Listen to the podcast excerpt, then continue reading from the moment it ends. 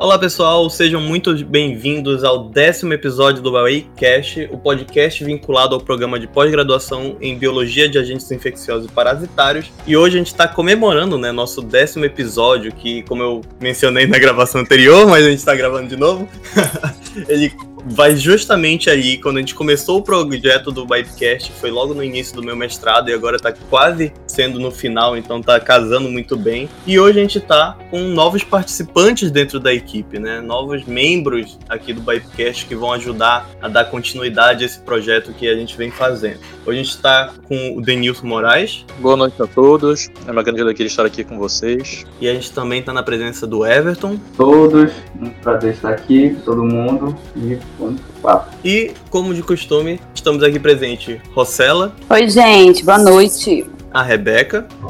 Boa noite, pessoal. Vamos lá, mais uma gravação e eu, né, Paulo Lira, aqui como os hosts desse episódio. Né, para apresentar um pouco mais sobre o tema que a gente vai conversar hoje, eu vou pedir para a Rossella introduzir e a gente dá continuidade conversando um pouco mais com os participantes. É, esse episódio de hoje, no meu, no, meu, no meu ponto de vista, ele é muito especial por vários motivos, mas principalmente quando eu lembro aí que o Paulo disse que está encerrando o mestrado, eu também estou encerrando o doutorado, então ele é o nosso décimo episódio, nós fizemos parte de todos os demais, então é, a gente está aqui, né, nesse décimo episódio, comemorando tanta coisa. Mais do que isso, é a importância do tema, que é exatamente é, meu objeto de estudo desde o mestrado. Falar de vetores para mim sempre será um prazer, e eu sempre sei né, que isso é muito relevante. E Hoje nós temos dois convidados muito especiais, né? Porque são dois renomados pesquisadores que trabalham com a entomologia médica, né? E logo mais eu irei apresentá-los, porque é importante que as pessoas que vão participar desse episódio, assim que ele for divulgado nas plataformas de áudio, compreendam a importância de entender sobre os ciclos, sobre a transmissão é, de doenças, né? Entender sobre os vetores que é, tem, que, que são enfatizados, né, no caso das pesquisas que são realizadas com os vetores na região amazônica, principalmente porque existem diversos vetores né, que, que veiculam protozoários, bactérias, vírus, né, e hoje nós sabemos que as doenças infecciosas em seres humanos, dentro é, dessa transmissão por vetores, elas representam mais de 17% de todas as doenças infecciosas. Né? Então, eu não vou falar muito sobre vetores, porque quem vai falar hoje sobre vetores são eles. Né? Então, nós temos aqui é, o doutor Tiago Vasconcelos, né, que eu particularmente tenho um carinho muito especial, porque me acompanha desde o mestrado. Ele é enfermeiro pela UEPA, é mestre em doenças tropicais pela Universidade Federal do Pará e é doutor né, do nosso programa aqui, né, do, do programa de Biologia de Agentes Infecciosos e Parasitários, onde hoje atua também como orientador. E é pesquisador do Instituto Evandro Chagas, né, lá da seção de parasitologia do Laboratório de Leishmanioses, não é isso, doutor Tiago? Seja bem-vindo. Boa noite a todos, boa noite Rossella, boa noite equipe do Bahipcast, boa noite o programa de Biologia de Agentes Infecciosos e Parasitários da Universidade Federal do Pará, a qual eu faço, eh, tenho orgulho de fazer parte, né, como egresso e agora como docente permanente uh, do mestrado e, e mais recentemente também na coorientação de doutorado. E é isso, gente, a gente vai tentar esclarecer algumas coisas e fazer uma conversa bem, bem tranquila a respeito do, do tema em estudo, né? O tema dos vetores com vocês, tá bom? Boa noite a todos e a gente vai conversando. E o nosso outro convidado é o Dr. Walter Santos, que é biólogo pela UFAM é mestre em ciências biológicas, né, com ênfase em entomologia pelo INPA, e é doutor em biologia parasitária na Amazônia pela Universidade do Estado do Pará.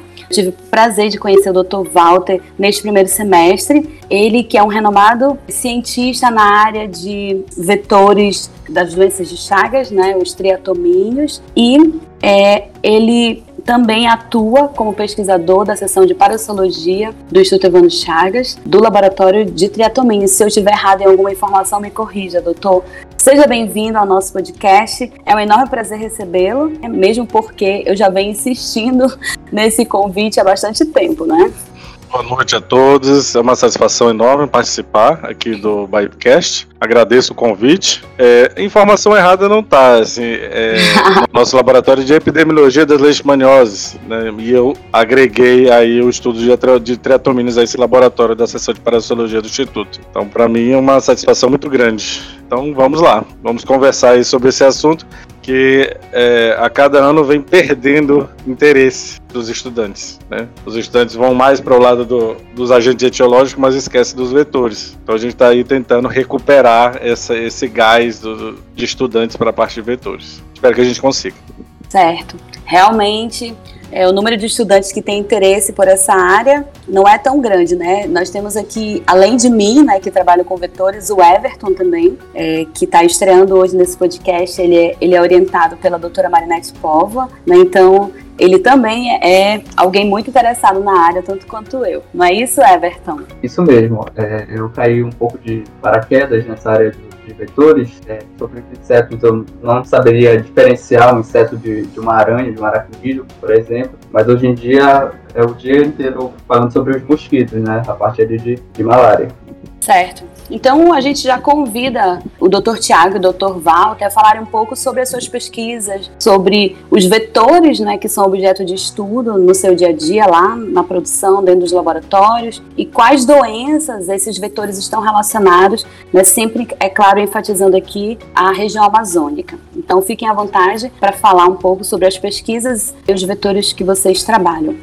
Vou tentar começar. Obrigado, Rossella. É, como já mencionado, né, me chamo Tiago Vasconcelos e eu trabalho em um laboratório do, da seção de parasitologia do Instituto Evandro Chagas, que é o laboratório de leishmanioses, que hoje recebe o nome também é, em homenagem ao Dr. Ralph Lenço, que foi o fundador deste laboratório, né, já falecido.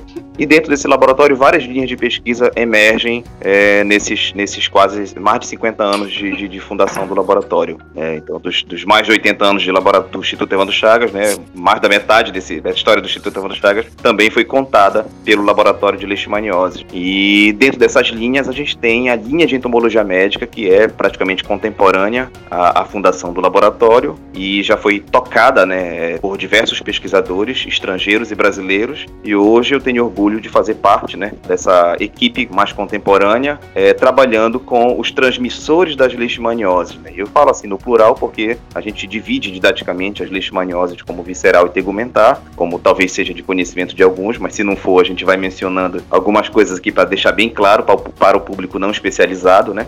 E os vetores, que são chamados é, de flebotomíneos, né? Também é um termo não muito comum, para, inclusive para outros cientistas, né? Então, o que não, não ficar claro aqui também, a gente pode estar tá tentando esclarecer de uma, de uma forma mais expansiva em relação ao que são esses flebotomíneos, né? Eu acho que eu, eu, eu encerro inicialmente a minha fala dessa maneira, para não me estender, e aí a gente vai é, conversando a respeito desses é, famigerados flebotomíneos no decorrer do nosso Vipecast.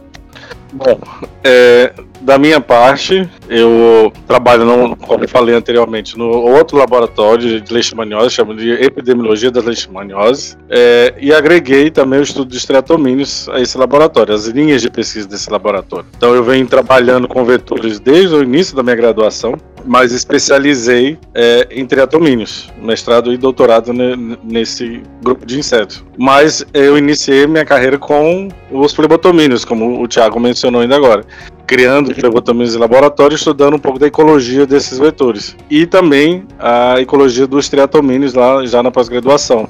Então, o, o foco é, do meu trabalho é mais a parte de ecologia, o comportamento desses insetos no, no ambiente, voltados para a prevenção. Antes da próxima pergunta, eu queria só adicionar um comentário, né? Pelo que eu vejo aqui, tem mais de um pesquisador da área dos flebotomíneos, porque eu também no mestrado comecei a, a minha pesquisa com vetores com os flebotomíneos, né? E o Tiago, inclusive, fez parte disso, não é isso, Tiago? Exatamente, né? E a Rossella costuma dizer que ela acabou cambando para uma outra área por uma questão do destino, né? Mas ela sempre foi bastante aficionada com o estudo dos flebotomínios, né? Trabalhou aí na região metropolitana de Belém, mais especificamente, na verdade, na, na micro-região de Castanhal, né? E, e, e, eu acho que ela conseguiu agregar bastante informação e se manteve ainda na entomologia médica, não, não especificamente nos flebotomínios, né? Acabou indo para o caminho do esculicídio, mas de certa forma eu acho que uh, o background que ela adquiriu no mestrado com os flebotomínios foi decisivo para ela tomar essa carreira do mestrado. Então, acho que também me orgulho de fazer parte dessa história. Obrigado, Thiago. É isso mesmo. Antes de passar para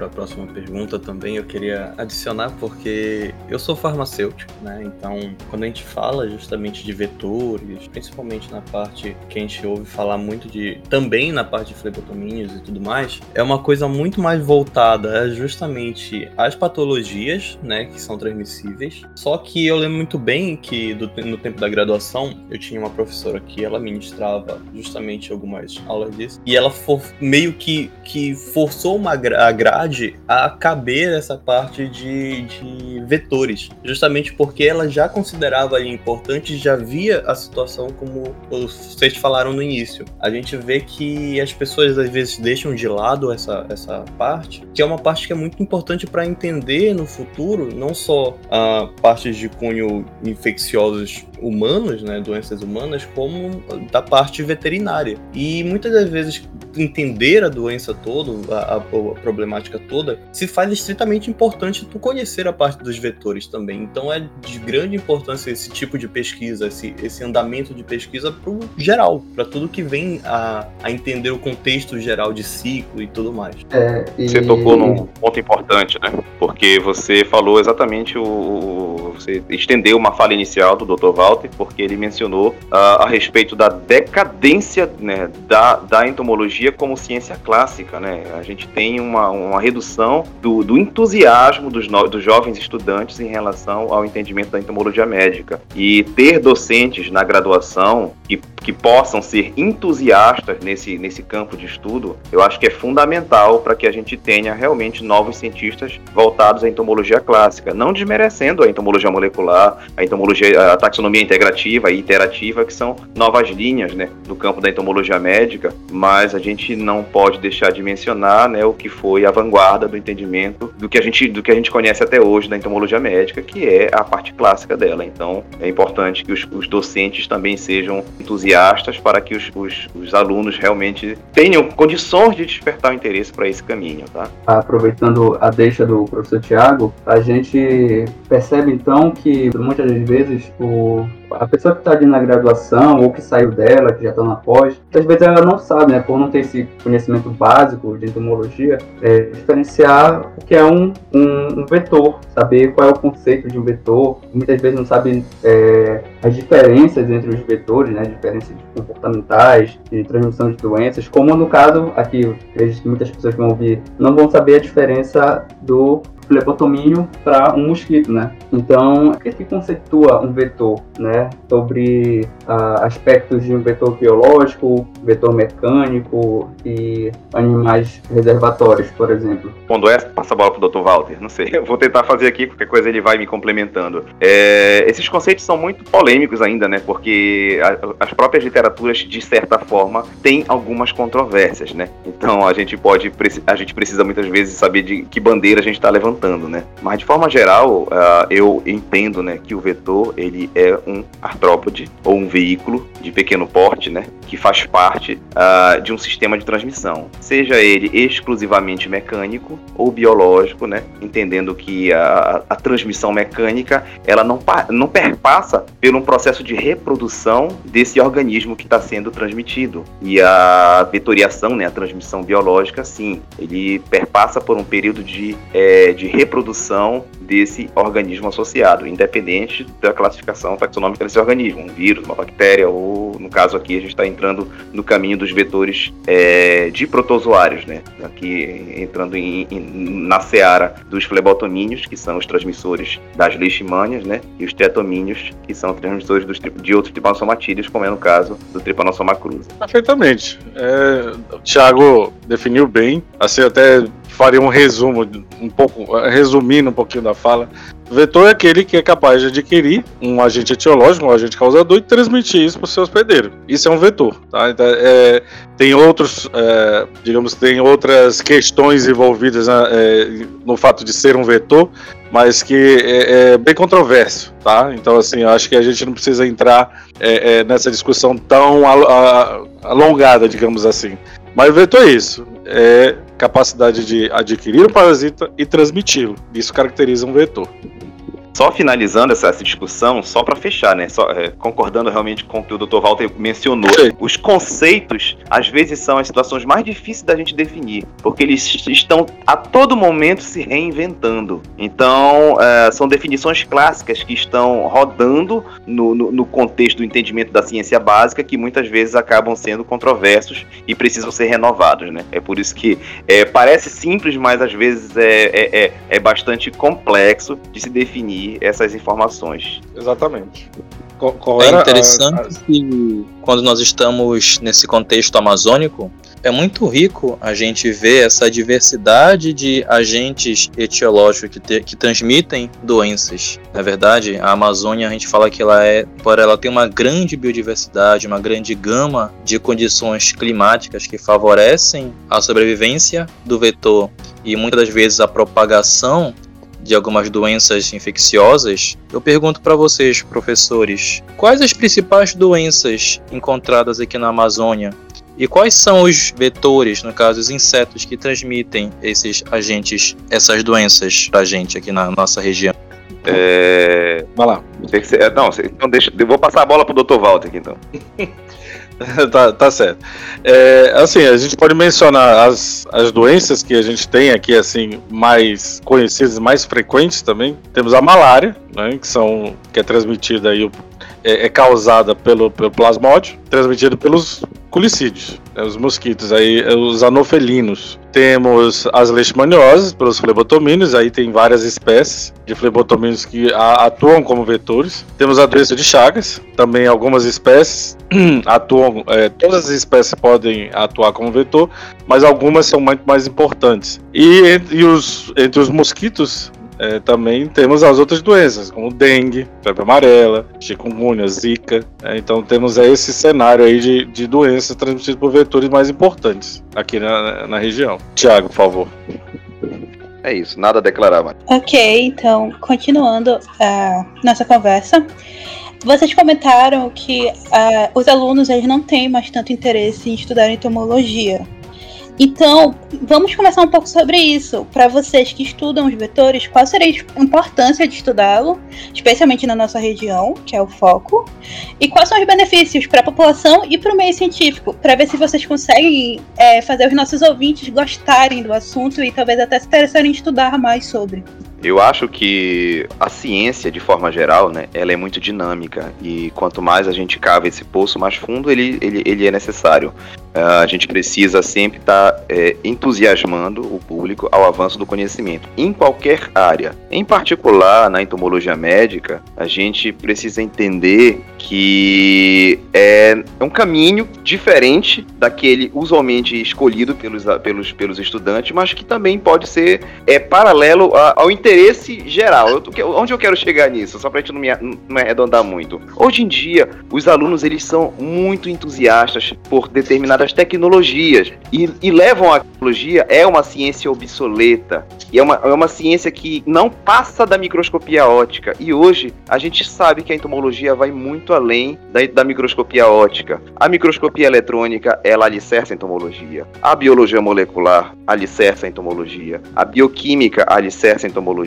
A proteômica alicerça a entomologia. As, as, técnicas de espectrometria de massa alicerçam entomologia. Então, todas aquelas, aquelas metodologias que são hoje extremamente atuais, elas precisam também estar alicerçadas na entomologia. Eu acho que esse é um caminho para eu tentar quebrar um pouco o mito dos estudantes que ainda consideram a entomologia como uma ciência muito uh, provinciana, talvez. Não sei se esse seria o termo mais apropriado, mas uma ciência considerada defasada, talvez. Esse, esse é o entendimento que eu tenho quando eu tento uh, entusiasmar os, os estudantes, especialmente da pós-graduação. E aí eu puxo a orelha hoje dos discentes de mestrado do BAIP, que muitas vezes não têm interesse pela entomologia, e que esse é um caminho extremamente importante para a gente estar tá trabalhando junto.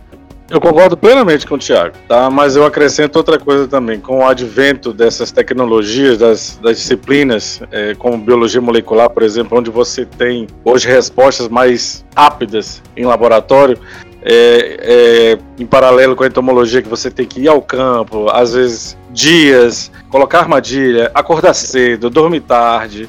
Fazer coleta noturna. É, isso, às vezes, os, os estudantes não têm interesse em fazer esse tipo de coisa.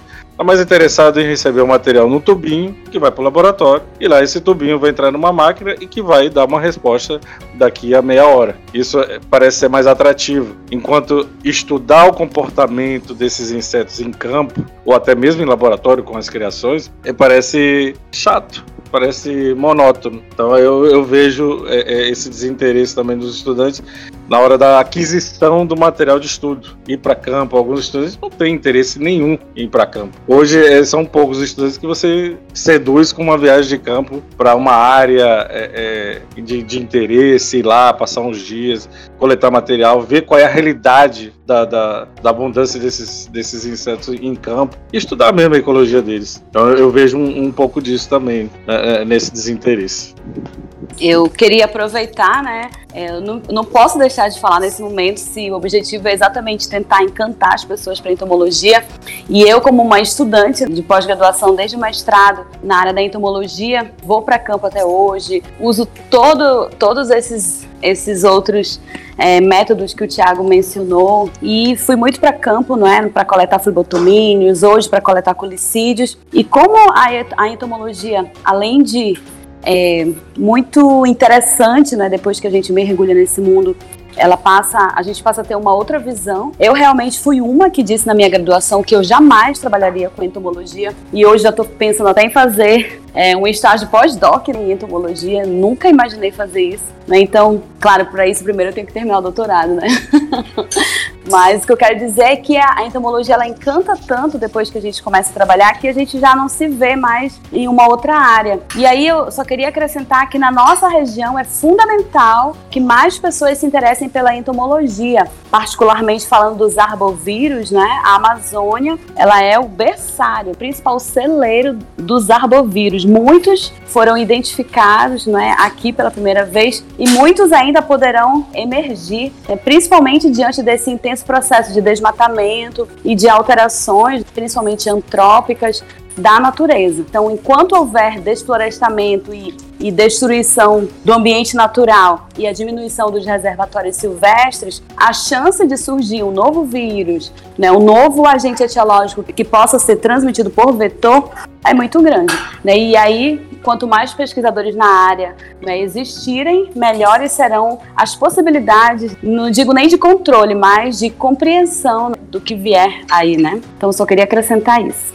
sobre isso que a Rosela fala é muito interessante também, porque a área da entomologia ela, ela vai, diria que um pouco contra aquela imagem é, do, pesquisador, né, do cientista, que é a pessoa que fica ali de, jaleco no laboratório, é, com as vidrarias, né? E muitas vezes, boa parte da entomologia, parte significante do trabalho é em campo, que para algumas pessoas pode ser um atrativo você ter que sair ali da sua zona de conforto, ir pro meio do mato e ver realmente como é que acontece a transmissão da, da, da, dos agentes etiológicos e, e, como que a população ao redor reage, o que, que eles pensam daquilo, como que as pessoas veem realmente é, como é que a, a doença acontece ali na região.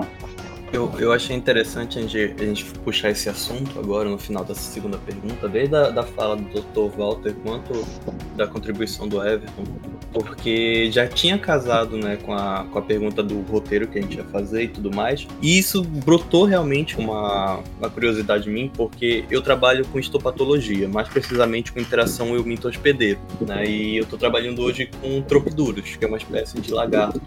Então hoje eu passei a manhã na Federal coletando lagarto, ali com estilingue, pulsar, com pinção, correndo atrás dos bichos, tentar conseguir um para pesquisa e é uma, um sacrifício.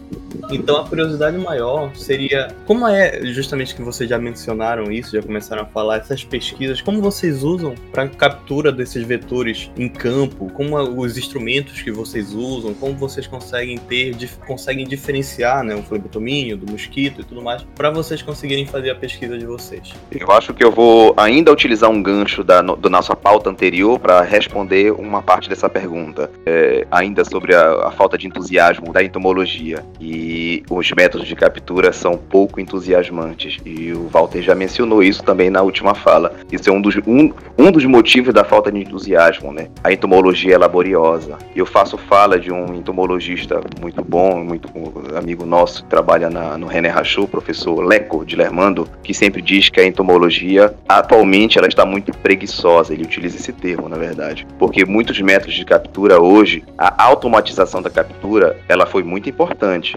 mas ela também limita determinadas informações. Hoje, as limitações éticas, claro, por conta do uso né, racional dos animais na pesquisa científica, inclusive como alicerce de método de coleta de insetos hematófagos, hoje ela é muito importante, mas a gente pode deve reconhecer que ela é um limitante do avanço do conhecimento. Eu não estou fazendo uma apologia pelo, ao contrário aqui, né, como, como fui bastante, como fui por muito tempo representante da, das comissões de ética do Instituto Evandro Chagas, de que a, a, a ciência precisava avançar nesse caminho, né? Mas a gente reconhece que a ciência que foi feita há 50 anos atrás, ela não poderá caminhar dessa maneira atualmente por conta de medidas restritivas, inclusive do uso de animais para a coleta de insetos e, e também do, do, uso restritivo do homem, né? Das famigeradas iscas humanas, né? Que também não devem ser, é, foram abolidas há muito tempo, né? E a ciência deve reconhecer que métodos alternativos são muito importantes para isso.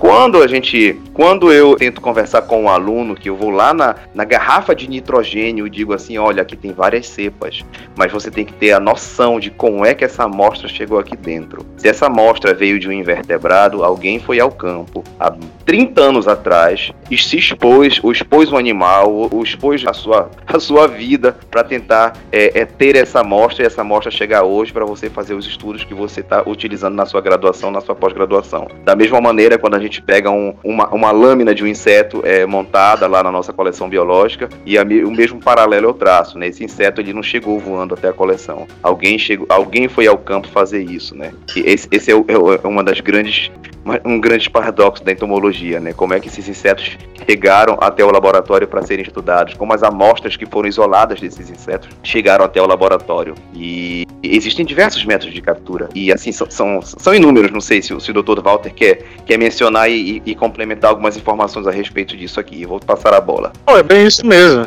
como o Thiago está mencionando. É, os métodos que a gente utiliza hoje para coletar alguns insetos, eles não evoluíram muito, né?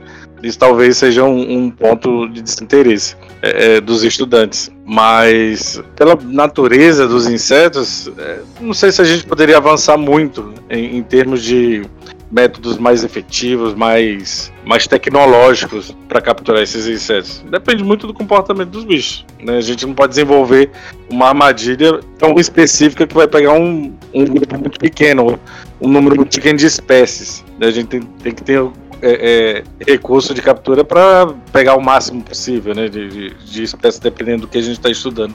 E, e, desenvolver coisas muito específicas, às vezes, né, um, um, grupo que vai usar e ninguém não vai usar nunca mais. Então, eu, eu acho que nós temos aí alguns recursos de captura. Né, a gente pode citar um que é o mais famoso para flebotomínio, é a armadilha CDC, que é um tipo de armadilha luminosa, né, de atração que na verdade não é uma atração, é uma desorientação do inseto em relação à luz da, da armadilha. É a mais utilizada para quem estuda esses, esses vetores. Mas também temos armadilhas com isca animal, armadilha Disney, por exemplo. Tem outros métodos utilizados para capturar outros grupos de insetos que a gente utiliza, como a armadilha malésica, que é um tipo de armadilha de interceptação de voo. Ela pode ser colocada no dossel em estratos, né, é, é, estratos verticais, desde da altura do solo até a copa da, da, das árvores, isso depende do que você está estudando. É, temos armadilhas até para formas imaturas de flebotomíneos. Não são muito utilizadas, até pela dificuldade de você recuperar um imaturo, mas existe. Foi desenvolvida e está tá disponível, é só montar e fazer. Tem mais alguma? Agora, para triatomíneos, a gente tem algumas é, armadilhas adesivas, são as mais usuais. Um, um frasco com armadilha adesiva com um, um, animal lá dentro, geralmente um pinto ou um camundongo que você coloca lá dentro. Como os insetos são hematófagos, eles vêm para sugar o sangue e ficam aderidos à, à fita. Temos coleta manual, temos é, armadilhas com, utilizando galinha, também é o mesmo o princípio da, da armadilha com pintinho ou com camundongo, é, é hematofagia, e no momento que, que vem para sugar o sangue, ele fica aderido à, à armadilha. Algo mais? Tem a Shannon também, né, doutor? Eu lembrei Sim, da Shannon sim. para para Shannon, exato. A armadilha Shannon, também muito utilizada. No campo das inovações, só aditando aqui o que o Walter mencionou, né? A CDC, né, de, de Centro de Controle de Doença lá, de Sulja e Chamberlain, dos anos 60, né? É, apesar dela basicamente compor a, a mesma, a, a mesma fundamentação, né, de mais de 60 anos, hoje se adita, né, os aditivos químicos, o CO2, os skin lures, né, os, os- os hormônios, feromônios que, que podem gerar alguma especificidade de atração, visto né, que essa atratividade, ou essa des- desorientação luminosa, ela acaba sendo muito genérica, né, e pegam diversos insetos, né, acabam capturando vários insetos. E também a gente tem, tem visto muitos trabalhos envolvendo diversos espectros luminosos, visto que, as que os insetos podem estar, é, podem responder de forma diferente, diferentes espectros de luz, né? E aí entra hoje a questão dos usos de LEDs, das armadilhas temporizadas que podem capturar de hora em hora esses insetos, ou seja, né? Existem algum, alguns, algumas ferramentas recentes, recentemente utilizadas que podem estar alicerçando as capturas com armadilhas que são consideradas bastante clássicas, né? Bastante antigas na entomologia médica, mas basicamente não existe uma inovação absurdamente diferente do que a gente tinha algumas décadas atrás. E a Rossi, a Rossi, ela mencionou, né, a armadilha de Shannon, né, e realmente é uma armadilha que, que envolve vários mecanismos, né, que, que o Walter já mencionou, ele mencionou aqui a questão da atração luminosa, né, e da interceptação de voo, né. É, na verdade, o atrativo e a interceptação de voo são basicamente os mecanismos básicos de captura de, de diversos organismos, como é no caso dos, dos alados hematófagos, né. A armadilha de Shannon, ela acaba interceptando muitas vezes o voo, né, da, da forma que ela fica montada na, no ambiente ali, é um tecido de, de mais ou menos um metro, um metro e meio, numa coloração que possa refletir a luz ou auxiliar, auxiliar na, na- de forma luminosa, com uma fonte luminosa que vai é, fornecer um outro mecanismo de atração. Tem que contar a presença dos pesquisadores dentro da armadilha, que é um- uma grande fonte de CO2, então ela tem um atrativo químico luminoso e interceptação de voo, né? A gente utiliza muito a armadilha de Shannon também na- nos estudos de vigilância das leishmanioses como a- um- uma ferramenta adicional às armadilhas CDCs. É isso. Tá vendo que eu t- eu tava mencionando? Por exemplo, é- essa armadilha que o, o Thiago mencionou agora, que, que é temporizada. Tirou a graça do trabalho de campo, de chegar lá e fazer coletas de tempo em tempo usando os pesquisadores mesmo. Aí você transfere a- a- o seu trabalho para tecnologia. Como o Dr. Leco fala, né? O pesquisador ficou mais preguiçoso. A tecnologia está É, fazendo com que ele fique cada vez mais preguiçoso, né? É, é, você te espera. falar sobre essa temática, né, de ir ao campo, ver essas estratégias de captura. Eu particularmente sou, acho que eu sou mais externo aqui da equipe, porque eu trabalho com bioinformática e micologia médica. Contando uma experiência própria, eu tenho um colega que atualmente trabalha com captura ativa de insetos vetores para pesquisar arbovírus. Eu digo sinceramente, eu me encantei ao vê-lo indo para uma parte de campo, né, assim, de mata fechada, e preparar aquela armadilha que ficou suspensa em uma árvore, com uma ventoinha e uma, e uma lâmpada para atrair os vetores. Como vocês comentaram, são técnicas simples, mas particularmente eu me encantei ao ver aquelas estratégias simples, mas que lá na frente vão conseguir responder perguntas de interesse de saúde pública. Eu falei, nossa, uma técnica simples, barata e que na verdade pode ajudar a ciência a responder questões muito importantes. Eu fiquei, nossa, é, realmente vale a pena a gente investir. Realmente vale a pena a gente ver que, mesmo que seja uma técnica, pelo, peço perdão pela palavra, uma técnica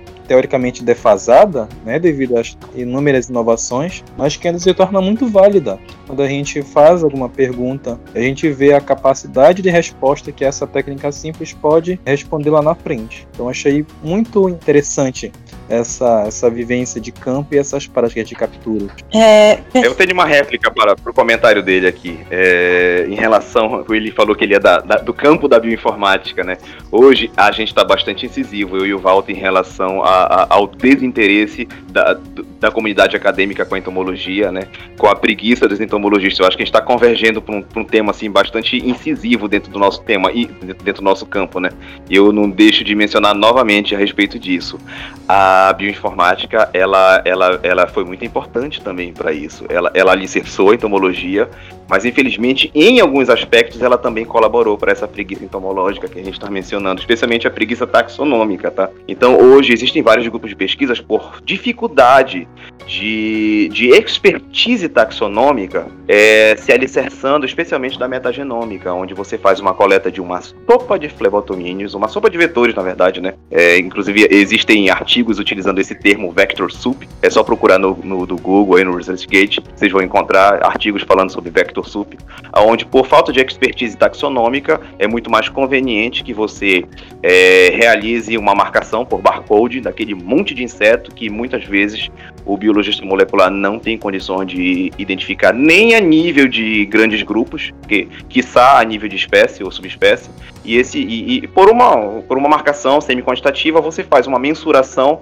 do que representa aquela assembleia né, daquela vector sup única e exclusivamente alicerçado por mecanismos de biologia molecular e de bioinformática, né? Só para mencionar, só para juntar um pouco essa, essa seara que a gente está mencionando aqui dentro do campo da entomologia médica e das ciências uh, que podemos considerar mais modernas, né? Mas foi ótimo a tua colocação, Thiago. Excelente, porque veja bem, Quantos, quantos taxonomistas de flebotomia a gente tem hoje? Que senta na frente do microscópio e passa horas olhando aquele bichinho para tentar dar um nome para ele? Pouquíssimos. Pouquíssimos. De adultos, de, de adultos muito de... poucos. E de, de, imaturos menos ainda, né? Quase nenhum. pois é, e de, de triatomina a gente está indo no mesmo caminho. Embora os bichos sejam um pouco mais fáceis de, de, de, de ser, de ser identificados pelo tamanho, né? Mas eu, não tem, tem quase ninguém interessado mais em fazer taxonomia clássica desses grupos. De pegar um bicho, olhar e ver lá se está mudando aqui, se está mudando ali, se tem padrão, se não tem padrão. Não tem, não querem mais, sabe? Quer fazer isso aí, essa sopa de vetores aí, sabe? Quer colocar, um, quer marcar de um outro jeito. Tô vendo a hora que o código de nomenclatura científica não vai ser mais utilizado. Nossa, gente, eu te, até tento não falar nada, mas eu não consigo. Esse episódio está muito interessante, né? É, os dois convidados realmente estão deixando é, com que a gente realmente fique cada vez mais apaixonado pela entomologia. E aí eu queria só abrir um parênteses muito importante, né? Que o Dr. Tiago, ele é, é, por exemplo, um pesquisador que descreveu uma espécie, né? Então, quando vocês estavam aí falando de sentar em frente à lupa e tentar dar um nome né, para aquela nova espécie, por exemplo, o Tiago tem uma espécie que ele mesmo batizou, inclusive homenageou um pesquisador aí do IEC, né, o senhor Orlando, né, que é um técnico muito experiente. Então eu jamais poderia deixar passar é, e não falar sobre isso, né? viu, Tiago? Opa, agora sim. Obrigado, Rosela, pela, pela, pela menção aqui. É, assim, a gente está convergindo dentro de, um, de, um, de, uma conversa, não só da entomologia, mas é, é, talvez supervalorizando a entomologia clássica, né? A entomologia da morfologia e da morfometria. E da morfometria linear e da morfometria geométrica, né? Que são as ferramentas mais tradicionais da classificação taxonômica desses grupos de, de, de, de, de invertebrados que a gente está mencionando aqui, né? E o Walter mencionou agora sobre o ICZN, né, que é o Código Internacional de Nomenclatura Zoológica, que é o código que rege a classificação é, desse grupo de, de, que a gente está mencionando aqui, né? E dentro do, do, do, do, que a gente considera avanço do conhecimento é o conhecimento sobre a biodiversidade desses insetos. E como já também já foi mencionado, a Amazônia é um berço da biodiversidade mundial, tanto dos insetos quanto dos parasitos, né, e, e agentes etiológicos a eles associados, né, os insetos de interesse médico, obviamente. Então, dentro desse caminho, o avanço do conhecimento é muito importante e o refinamento das metodologias faz e, e, e a investigação de ecótopos jamais alcançados outrora nos fazem conhecer espécies novas, né? E nesse caminho a gente teve, claro, a oportunidade de descrição taxonômica de, alguns, de algumas espécies, né? Dentro desse contexto, é, dentro da entomologia médica, no Instituto Evandro Chagas, é válido mencionar que o, a, a, descrição taxonômica das espécies de flebotomíneos começou juntamente com a, a, a fundação da instituição, né? Então, o primeiro entomologista que trabalhou no Instituto Evandro Chagas, juntamente com o Evandro Chagas, é, foi o Otávio Mangabeira. Ele descreveu mais de 40 espécies, uma, a maioria delas, inclusive, aqui na região metropolitana de Belém e na região de Abaitetuba. Era um local, digamos que foi um veio de ouro, né? Com poucos dias de coleta, já se pegavam espécies que eram totalmente novas para a ciência. E nesse caminho, o laboratório de leishmaniose foi descrevendo algumas espécies novas para a ciência também. Uh, no total de 13 espécies, né? A gente tem uh, descritas, das quais duas eu pude ter a oportunidade de colaborar como, como, é, como parte do, dos descritores, né? Uma delas, uma delas foi descrita na área de Belo Monte, né? E nós homenageamos ao entomologista Adelson Souza, né? O doutor Adelson, já falecido, né? O nome da espécie é Tricoforomia Adelson Souzai. E mais recentemente, uma outra espécie desse mesmo gênero de flebotomíneos, que nós homenageamos um técnico de laboratório que tem 40 anos de atividade, que é o senhor Iorlando. E nós homenageamos ele com o nome Tricoforomia Iorlando Barata, em homenagem ao Iorlando Barata, que é a etimologia dele, né? É muito comum na entomologia ainda nós homenagearmos pessoas ou localidades, né? Isso faz parte de, de, uma, de uma forma tradicional. Claro que a nomenclatura ela respeita a, a, a, o código de nomenclatura zoológica. Então é sempre bom, se você for um iniciante da taxonomia, se aprofundar no ICZN para que a gente não cometa gafes é, é, é, taxonômicas, realmente, tá? Só para a gente contextualizar o que o avanço da taxonomia né, no, no, contexto do laboratório que a gente trabalha aqui. Perfeito, boa colocação. Vou aproveitar aqui, vou, vou continuar então com as perguntas. É, que a gente está falando dos vetores, do, dos estudos deles e como é importante, né? É, a descoberta de novas espécies e identificação delas, mas também uma, digamos que assim, um dos principais pontos do, desses estudos, né, o que a gente estuda tantos vetores, é saber como são as medidas de controle deles, né, porque diferentes vetores precisam de diferentes medidas de controle. E com isso eu queria saber, perguntar para os nossos convidados, é, quais são essas medidas, como que elas ajudam a controlar a transmissão das doenças, quais são as, as medidas mais utilizadas na região amazônica. Bom, é, vamos pensar aqui. Estudar vetores ainda é melhor do que remediar a doença, tá? Vamos começar assim. Se você investe em estudar o comportamento desses vetores para evitar o contato com eles, ainda é muito mais vantajoso do que você desenvolver medicamentos, tratamentos é, para depois que você adquirir a doença. Tá? Isso é um ponto. É, é existe tem uma estimativa da OMS que diz para cada para cada um dólar que você investe em prevenção você poupa sete em remediação. Então eu acho que a conta é, é, é boa, né? Eu acho que sim. É, então estudar o, o, comportamento desses bichos é importante para a gente tentar evitar o contato deles com a gente, já que nós estamos invadindo o ambiente deles. Né? Eles já estavam aqui antes muito antes da gente.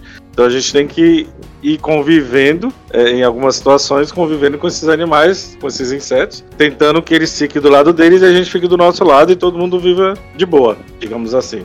Então, a gente tem que saber o que ele come, como ele vive, quais são as pressões ambientais que ele vem sofrendo ao longo do tempo, que pode mudar o comportamento dele e pode gerar é, é, uma transmissão, é, esses hotspots de transmissão, onde antes não existia, né, ter uma transmissão mais intensa. Então, daí o, a, o interesse em estudar esses vetores.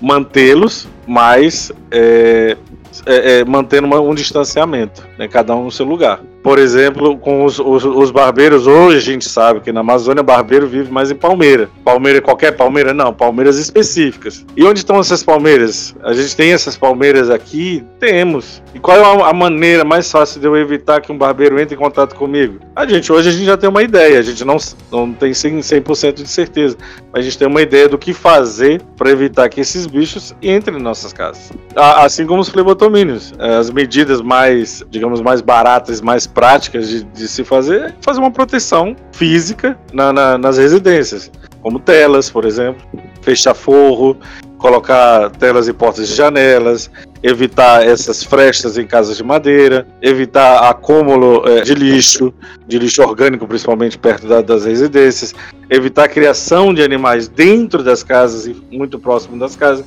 tentar fazer é, essas criações de animais um pouco mais distantes, já que a gente sabe que os insetos é, são hematófagos, então vamos deixar um pouquinho mais distante das casas. Então são essas medidas mais simples, mas ainda a gente, a gente ainda pode aperfeiçoar mais esse, esse conhecimento conhecimento. Para melhorar essas medidas de prevenção. Uh, perfeito, Walter. É, só aditando aqui, né, que é, é, a importância desses estudos, desses determinados sistemas, né, desses sistemas ecológicos de transmissão, é que existe um, um, mosaico muito específico. Né? Quando a gente estuda uma realidade de um ambiente X em um determinado recorte espaço-temporal X, ele pode mudar, mesmo local, em um outro momento, ele pode ser totalmente diferente de um outro ecossistema. Então, o estudo desses, desses, desses mosaicos ecológicos, ele é inteiramente único. E muitas vezes, a reprodutibilidade dessa informação ela é quase que impossível em outro ecossistema. Então, cada ambiente precisa ser avaliado de uma forma única e ele pode representar um sistema de transmissão totalmente diferente de um outro ambiente. Aonde eu quero chegar nesse caminho? Muitas vezes a, a ciência, de forma geral, não consegue entender isso. Né? Nós que somos pesquisadores da área de ecologia, muitas vezes nós somos criticados pelas revistas científicas de grande impacto porque os nossos trabalhos parecem não ter reprodutibilidade mundial quando você avalia um ecossistema de um único ambiente. Mas o que, é que a gente está fazendo? Demonstrando que aquele ambiente possui um sistema de transmissão, um mecanismo de transmissão, determinados, determinada fauna de vetores e parasitas associados inteiramente única. Isso é importantíssimo para a comunidade mundial.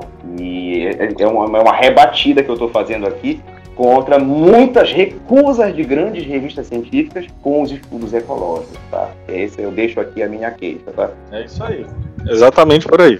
Então, é, agora já conversamos sobre vários pontos da entomologia, porém, agora eu venho com uma pergunta que é uma curiosidade pessoal minha, que fui eu que escrevi essa pergunta, porque uma amiga minha, ela uma vez me enviou uma mensagem perguntando se o que ela tinha capturado o inseto e perguntado se era um triotomínio. No caso, ela usou o nome barbeiro, porque ela estava preocupada de ter encontrado em casa, se poderia. Pra, e ela queria saber se tinha um meio assim, de ela levar para algum lugar para descobrir se era um triatomínio e se podia é, transmitir a doença de Chagas lá perto da casa dela, onde ela tinha encontrado o inseto. Eu queria saber se existe algum serviço assim para a população onde possa se entregar insetos que a pessoa suspeite que possa ser um inseto transmissor de alguma doença como um triatomínio. Ok, é, essa essa vai para mim. É, ah, na época da transmissão é, do auge da transmissão editorial doença de Chagas no, no, no Brasil, que era feito por Triatoma em festas, teve uma estratégia que foi utiliza, muito utilizada, que eram os, os, famosos PITs, né, um posto de informação triatomínica, onde as pessoas é, tinha a campanha nacional de, de, de, controle desses vetores, mas ainda tinha focos residuais desses vetores. Então, a população foi chamada a participar da, da vigilância entomológica. Então, um cidadão que encontrasse um, um barbeiro Claro, queria receber uma orientação. Existia cartazes bem elaborados, com fotos do triatlon em festas, e tinha uma orientação lá contida naquele, naquele folheto. E o cidadão seguia aquela orientação e levava esse espécime que ele coletou lá na casa dele para esses postos de informação triatomínica. Hoje, esses postos estão voltando.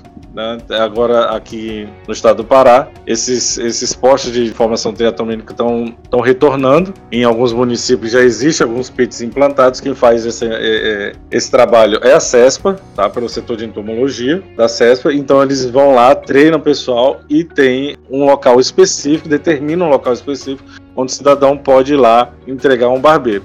Mas como eu faço para pegar esse barbeiro que é a sua dúvida? Suspeitou que é um barbeiro, tem uma aparência assim que é barbeiro? Não mate. Não pegue. A, a, o primeiro reflexo que a gente tem é pegar um chinelo, um sapato e bater em cima. Não faça isso. Não é recomendado. Porque o parasita ele está nas fezes. Né? A forma infectante para a gente, para os seres humanos, está nas fezes. Então, se você bate no, no, no, inseto, você espalha essas fezes. E pode ocorrer um acidente ali, tá? Uma entrada, alguma mucosa, alguma coisa desse tipo. Visualizou o inseto? Pega um saco plástico, pegue o animal, feche esse saco plástico e leve para o serviço de saúde mais próximo da sua casa. Um posto de saúde ou até mesmo na CESP. Eles têm um, um, mecanismo para recepcionar esse material. Esses bichos vão para a CESP, para o setor de tomologia, vão ser identificados, verificada a infecção natural por Trypanosoma e isso entra no banco de dados. Tá? Dependendo da frequência com que um, uma, uma, um setor da cidade reporta grande quantidade dessas invasões de domicílio pelos barbeiros, alguma, a, a CESPA toma algumas medidas de, de, de controle de, dessas, dessas populações, desses vetores. Existem canais, agora eu, eu não, não trouxe aqui, mas tem telefone para entrar em contato com a CESPA para entrega desses insetos. Isso, isso é muito importante porque essa minha amiga realmente ela me perguntou sobre isso, ela me mandou uma mensagem perguntando sobre, e eu, eu saí pesquisando para tentar dar uma resposta para ela, só que é meio confusa, tá? Respostas que tu encontra na internet que tu pode fazer. No final, eu Sim. acabei, eu acabei é, enviando para ela um número de da parte etimológica que eu achei no site da prefeitura, mas eu não sei o que aconteceu no final porque ela não me contou o que foi que ela fez, mas ela tinha capturado num potinho. Ela tinha capturado Sim. num potinho e uhum. eu não sei o que ela fez no final. É importante não pegar com a mão nua esses insetos. Então é sempre bom proteger as mãos colocar num potinho, colocar num saco plástico, mas nunca pegar com a mão nua, tá?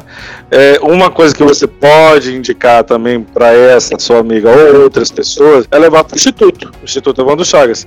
Lá a gente também recebe, tá? a instituição recebe, e esse, esse inseto é direcionado para o laboratório para identificação e verificação de infecção natural também. E, e, e é dado retorno também para o cidadão sobre a, a espécie, infecção, se estava ou não contemplando uma cruz. Isso também é dado esse retorno. Um ponto também pode ser o Instituto Evandro Chagas lá na, na BR, quilômetro 7. É, queria mencionar um, um, ponto ainda nesse caminho da população, né, fazer parte, né, da, do entendimento da, da, taxonomia da biodiversidade dos insetos vetores, né. Hoje se ouve muito falar também sobre a teleentomologia e a teleparasitologia. Ela ainda é vista com muitas ressalvas, especialmente no Brasil, né. Utilização de smartphones que possam fotografar determinados insetos que tenham caracteres de morfologia externa que sejam é, úteis para a identificação taxonômica até o nível de espécies, mas como já mencionei, ele ainda, ainda é muito visto como ressalva da entomologia, visto que muitas vezes não substitui a avaliação é, microscópica, né? No, seja no estereomicroscópio ou no microscópio bacteriológico, sem contar, obviamente, a limitação do estudo do, do, potencial de transmissão, como o Walter mencionou, né? sobre a necessidade de ter o inseto viável para a verificação da, do diagnóstico de infecção natural. Mas é só para mencionar aqui para vocês, né, também mais um alicerce de uma, de uma ciência moderna junto com a clássica entomologia, que é a utilização da inteligência artificial e de, de aplicativos aplicativos de smartphone que hoje estão sendo encorajados, né, para que a população utilize para alicerce taxonômico, mas a gente ainda tem muitas ressalvas em relação às limitações e alguns vieses e especialmente em grupos taxonômicos onde o olho do entomologista é fundamental e ainda não consegue é, ser substituído pela inteligência artificial.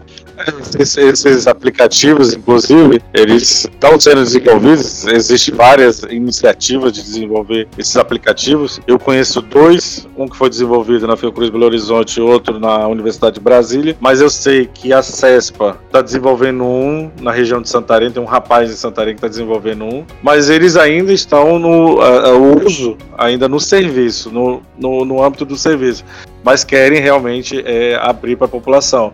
Eu não sei, eu, tenho que refletir ainda um bocado sobre, sobre a população mesmo utilizar esses aplicativos para identificação desses, desses animais, desses insetos.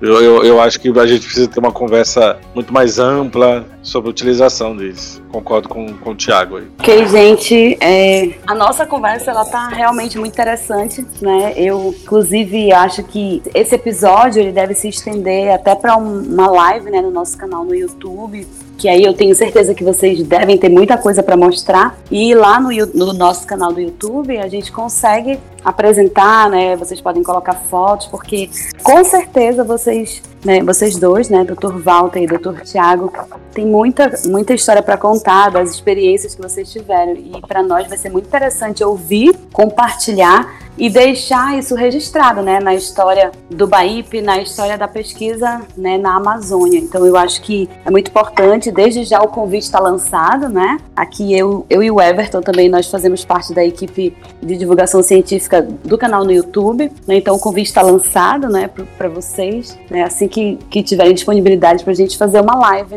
no nosso canal no YouTube, porque eu acredito que vai ser muito relevante e vai complementar, né, essa conversa aqui que a gente tenta segurar um pouco da fala, mas eu sei que vocês têm muito conhecimento e muita experiência para compartilhar. Eu espero a resposta, né? Exatamente. Tendo Vocês foram agenda, a gente convidados. enrola. Olha, vocês foram Concordo. convidados. Não me deixem não me deixem no vácuo, por favor. E o, Mas- e o mas- convite olha- é feito ao vivo, né? Pra... Poxa, Mais comprometedor ainda. mas Mas- tempo que a gente tá tentando gravar esse podcast aqui, por falta de agenda também, mas a gente, a gente tenta, assim, arranjar aí um tempo pra, outro, esse outro momento aí no YouTube também, sem problema. com certeza. E já aproveitando, né, é, já puxando aqui para o encerramento, né, o Paulo ele vai fazer o fechamento desse episódio, mas eu especialmente queria muito agradecer vocês dois por terem aceitado esse convite. Eu fui muito insistente para a gravação desse episódio. Eu peço até desculpas, né? Imagina. Eu realmente eu não eu não deixei nem o Dr. Walter nem o Dr. Tiago esquecerem dessa possibilidade de gravar esse episódio. Eu realmente fui muito insistente, não só porque eu tinha o interesse, né, de ouvi-los, exatamente porque eu sei da gama de conhecimentos que eles têm, mas também porque eu sei que importante a divulgação da entomologia médica e muito mais importante, né, que todo mundo possa conhecer um pouco do que vem sendo realizado de pesquisas nessa área no Instituto Evandro Chagas, que é, é um renomado instituto na nossa região, e o podcast é uma forma de fazer a ciência chegar a diversos ouvidos, a todos os ouvidos, né? Então nós estamos é, é, em todas as plataformas de áudio, as mais importantes. Então o podcast ele chega a um número de pessoas maior. Inclusive nós temos ouvintes de outros países, não é Paulo? Então é muito importante é, é, essa gravação desse episódio. Eu tô muito feliz com o resultado. Com certeza você é a primeira a ouvir quando ele for lançado. E eu, de coração, agradeço muito a disponibilidade de vocês dentro do tempo apertado que eu sei que vocês têm. Muito obrigada e parabéns. Foi um episódio, assim, fantástico, conforme eu esperava. Exatamente, assim como a Rossella, gostaria de agradecer, porque o episódio foi, foi incrível o debate que a gente teve aqui. A gente conseguiu ter esse bate-bola que, por mais que muito tempo a gente, gente esteja um pouquinho parado de fazer o podcast, mas retomar com um episódio que a gente consiga ter uma conversa tão fluida como a gente teve hoje, dá até um gosto a mais de, de gravar. E fora a gente teve esse, essa, sobre vários assuntos, até mesmo a própria participação da comunidade, né? Como a gente falou agora no finalzinho, né? nessa parte da questão de notificação. Então, novamente eu gostaria de agradecer. Para quem está nos ouvindo nesse momento, estamos chegando no final do décimo episódio, mas como a própria Rossella já comunicou, é, a gente também faz outros tipos de conteúdo por outras vias, né? A gente tem um canal no YouTube, a gente tem uma página no Instagram que também acontecem lives por lá, inclusive normalmente está acontecendo uma outra live lá, então só seguir a gente que também tem muita informação vindo por lá. E gostaria de agradecer todos que participaram até agora, quem ficou ouvindo a gente até agora, e eu espero vocês no próximo episódio. É, eu, eu agradeço também, foi, foi ótimo. Eu ainda não tinha participado, não tinha tido essa experiência de gravar podcast, mas foi ótimo, foi muito bacana, foi bem fluida. É, tá dividindo isso aqui com o Thiago também, que é um colega de trabalho, foi fantástico. Obrigado, Thiago. E obrigado a vocês pela iniciativa aí, pelo convite. Uma iniciativa muito bacana, que eu, eu acho, sugiro que vocês não deixem acabar. Tá? Incentive os outros colegas a manter esse, esse, esse canal com essa divulgação, chamando outros pesquisadores, é, é, divulgando isso dessa forma. E queria fazer um convite aos estudantes de, de vetores. É, o Congresso de Medicina Tropical está chegando, é, agora no, no início, no, no meio do mês, na segunda quinzena, e paralelo ao Meditrop tem a reunião do Entomol, que é entomologia molecular. Então, é uma oportunidade interessante para quem estuda vetores é, e lá também ver algumas atualizações em termos de entomologia molecular. Né? Então, dê uma olhada na programação do Meditrop, reunião satélite Entomol. Vejam lá os temas que vão ser abordados. Eu sei que existe, já tem algumas palestras sobre mosquitos, triatomíneos, entre outros. Tá? Mas dê uma olhada lá, esses, vocês que se interessam por, por vetores e os seus colegas também entrem lá, dê uma olhada e participem. Vão lá assistir, questionar os pesquisadores e, e fazer contato, obviamente, né? Ter, fazer aí network né, com, esses, com esses pesquisadores. Ok? Muito obrigado e uma boa noite para todos. Só mais um parêntese, tá, gente? Que o, os nossos convidados de hoje, né, os dois, serão palestrantes aí desse, desse satélite lá do Meditrop, viu? Que inclusive já marquei na minha agenda, viu, doutor Walter? É, não tava fazendo propaganda nossa, eu tava fazendo propaganda dos outros também. Perfeito, vou tentar fechar minha fala aqui também. Gente, obrigado a todos, obrigado à audiência, obrigado à equipe de mídias do PPG Bahia, tá ok? Também chamo ao entusiasmo do, dos futuros é, líderes de mídia, já que a gente está praticamente se despedindo de algumas pessoas que já estão meio macacos velhos aqui nas mídias do Baip, né? Como é no caso da Rosela.